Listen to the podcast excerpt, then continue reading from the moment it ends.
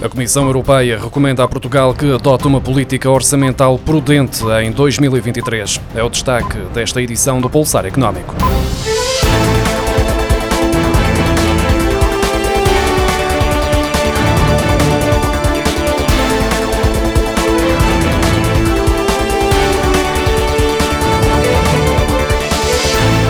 A votação final global do Orçamento do Estado para este ano vai decorrer esta semana, mas a Comissão Europeia já está a avançar com recomendações para o orçamento de 2023, que deverá começar a ser preparado em breve pelo Governo. Para os técnicos da Comissão Europeia, o Governo português deveria assegurar uma política orçamental prudente, limitando o crescimento da despesa pública corrente. Esta recomendação é enquadrada no facto de a Comissão Europeia continuar a colocar Portugal como um Estado-membro com desequilíbrios macroeconómicos, principalmente por causa do elevado nível de endividamento público e privado face ao exterior, acompanhado por um crescimento abaixo da produtividade.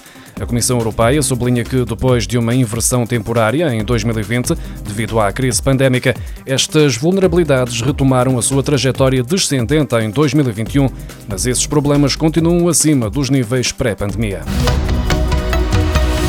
A Comissão Europeia quer que Portugal simplifique o sistema fiscal, aumentando a eficiência da autoridade tributária e aduaneira e reduzindo a carga burocrática que incide sobre os contribuintes. Esta é uma das várias sugestões que o Executivo Comunitário faz ao país ao abrigo do pacote de primavera do semestre europeu.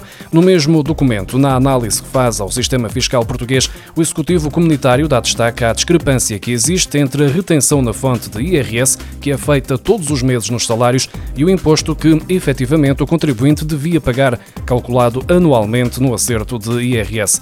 A Comissão Europeia afirma que as retenções dos impostos diretos são frequentemente demasiado elevadas, levando a reembolsos consideráveis no ano seguinte.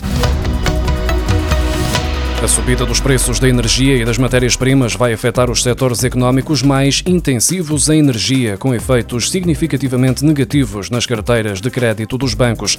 O aviso é feito pela Comissão Europeia, que elogia os bancos a operar em Portugal pelos resultados financeiros obtidos no ano passado, com melhorias na rentabilidade e na estabilização dos rácios de solvência.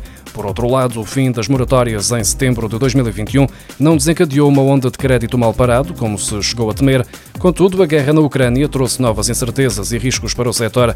Embora a exposição direta dos bancos à Rússia e à Ucrânia seja muito reduzida, os possíveis efeitos de segunda ordem, incluindo através de um aumento da incerteza a nível global, poderá pesar nos balanços e lucros dos bancos. O número de desempregados registados no Instituto do Emprego e Formação Profissional baixou 3,6% em abril face ao mês anterior. No final do mês passado estavam registadas 314.435 pessoas desempregadas no continente e regiões autónomas, uma redução de 11.816 pessoas nesta situação em comparação com março e uma descida de 25,8% face ao mesmo mês de 2021. Os dados fazem parte do Boletim Mensal do Mercado de Emprego, divulgado esta segunda-feira pelo Instituto do Emprego e Formação Profissional, onde também é indicado que os quase 315 mil desempregados inscritos representavam 64,1% do total de pedidos de emprego. Já o número de ofertas de emprego manteve-se estável em abril, face ao mês anterior, num total de 20.184, o que representa um crescimento de 19,6% face ao mesmo período do ano passado. O número de beneficiários de prestações de desemprego voltou a cair em abril, em 31%, face ao mesmo período do ano passado, e em 7,2%, comparando com o mês anterior, para 185.673, segundo as estatísticas mensais da Segurança Social. O número total de prestações de desemprego registadas em abril foi o mais baixo desde o início da pandemia, em março de 2020, tal como já tinha acontecido no mês anterior. Em abril, o valor médio das prestações de desemprego situou-se nos 540 38,63 euros, mantendo-se praticamente idêntico ao dos dois meses anteriores e acima do registado ao longo dos últimos meses.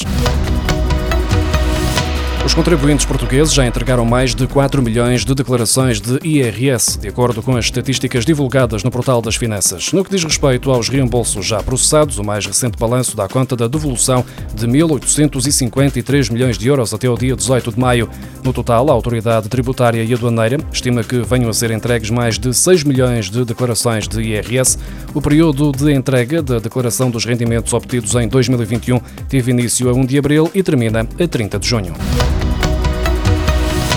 Os CTT estão a recrutar carteiros para reforçar a operação no período de férias dos trabalhadores. A empresa procura profissionais para todo o país, mas não adianta o número de vagas em aberto. Para se candidatarem à Bolsa de Carteiros, os interessados devem ter no mínimo 18 anos, o nono ano de escolaridade, carta de condução e, preferencialmente, conduzir motociclos. As contratações vão ser realizadas entre este mês de maio e novembro, ainda que ao longo do ano os interessados possam apresentar candidaturas através do site do CTT na área carreiras. Os contratos podem ter uma duração entre 3 e 7 meses para preencher vagas nos centros operacionais de Portugal continental e ilhas para as funções de distribuição, produção e logística.